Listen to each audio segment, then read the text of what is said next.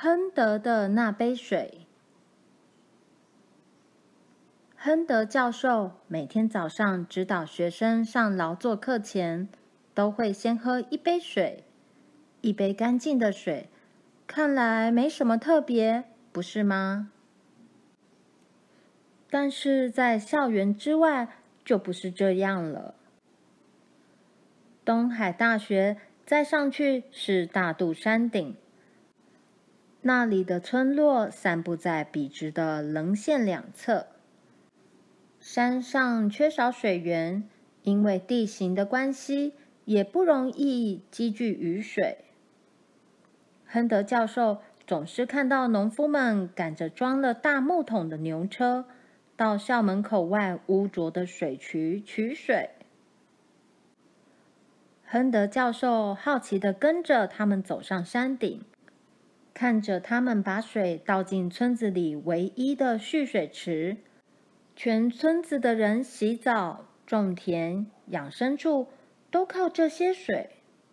水池上有鸭子游泳，牛、猪、鸡、狗都在旁边喝水，大小便也直接流进水里。天气热的时候，小孩子也会跳下去玩水。亨德教授很惊讶。这水还真是浑浊呀！村长带亨德教授去看村民用来喝水的井，他们排队准备取水。村长问排在最前面的人：“可不可以先让他取桶水，好回家烧开水给客人喝？”队伍中传来一个老妇人疲惫的声音，抗议说：“不行，不行！”我也等了好久，家里的孙子还在等我提水回去做饭给他们吃。亨德教授听了，觉得很不好意思。终于等到村长取到水，他殷勤的煮水招待客人，但这水有一股怪味道，而且又苦又涩，实在很难喝。亨德教授还是忍住把它喝完。日头渐渐下山，外面传来阵阵锣鼓声。村长招呼亨德教授一起去看戏。看什么戏呢？亨德教授好奇地问。“啊，是蚊子戏。”村长说，“村子里蚊子多，每年总要演一出戏给他们看。”贿赂蚊子们不要来咬村民。亨德教授心想：把环境打扫干净，才是赶走蚊子最好的方法呀。喝一杯干净的水，打开水龙头就有了。这在像东海这样干净整洁的环境，是再自然不过的事了。要怎么做？才可以让我们山上的邻居们也过着一样的生活。看着正在上劳作课、打扫校园的学生，亨德教授心中一直盘算着。当亨德教授对他指导的学生们说：“应该为我们的邻居做点什么时”，学生的反应是：“那有什么问题？”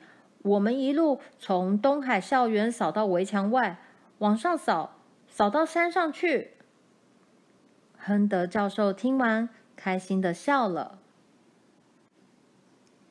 这些大孩子们不只跟着亨德教授到大肚山顶的村子打扫环境，还越做越多。他们有人负责搭猪舍、盖排水沟，有些人帮忙清运废土和垃圾。一开始，村民不知道他们在做什么，只是在旁边观望。天黑了，这些大孩子没有马上回去，还在本来演蚊子戏的庙前广场播放环境卫生、预防疾病的影片给村民们看。有一名学生大声讲解：“只要打扫干净，就没有蚊虫；饮水干净。”就没有寄生虫，皮肤也不会痒痒的，要东抓西抓。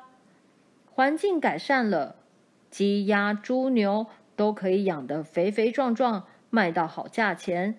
小孩可以健康长大，老人可以长寿，大家的日子也会更好过。村民们听了，都一致点头。渐渐的，村民愿意和东海的学生们一起打扫，最后他们全部自己来，村子变干净了。但是最根本的水源问题要怎么解决呢？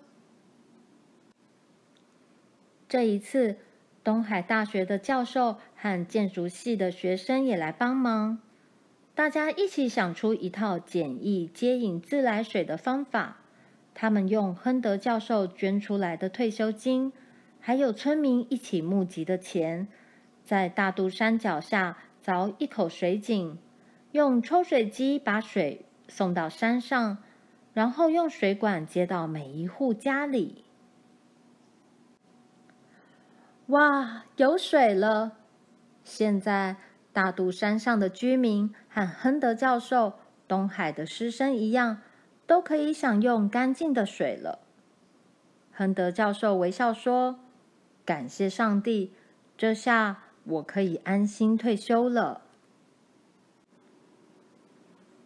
亨德一八八九年出生在美国伊利诺州一个虔诚的基督教家庭，从小就立志要到亚洲传福音。他刚到台湾没多久，就遇上北部爆发牛瘟。牛只是当时农村的主要动力，如果疫情控制不当，将瘫痪台湾农业。亨德亲上火线，施行全面防疫措施，让疫情在最短时间内控制下来。亨德是东海大学的创校董事，从一九五五年创校以来，一直都有劳作教育的传统，要求老师和学生每天清晨一起动手整理校园。他更进一步创立工作营，将校园内的劳作教育延伸至校外的社区服务。他曾经对学生说：“一所大学，假如对其所在地的四周围社区和环境毫无影响的话，”这所大学便将失去它存在的价值。要记住，大学的门不是开向象牙之塔，而是直接开向社会的。亨德在完成供水系统后，随即与妻子回到美国的老人院度过晚年。一九六六年五月十九日，因心脏病去世。为了感念亨德对这块土地的爱。一九九九年，大肚山的四个村落在南寮村筹建了亨德纪念公园，要让后代子孙饮水思源，永远记得亨德为他们所做这件美好的事。当时也邀请了亨德后代来到台湾参加启用仪式。至此，亨德的子孙才知道，亨德将退休金全部奉献给大肚山居民，没有为自己留下积蓄。东海大学至今仍有亨德村宿舍，举办各种劳作活动，希望让学生记得亨德弯腰做事、分享爱与关怀的美好理念。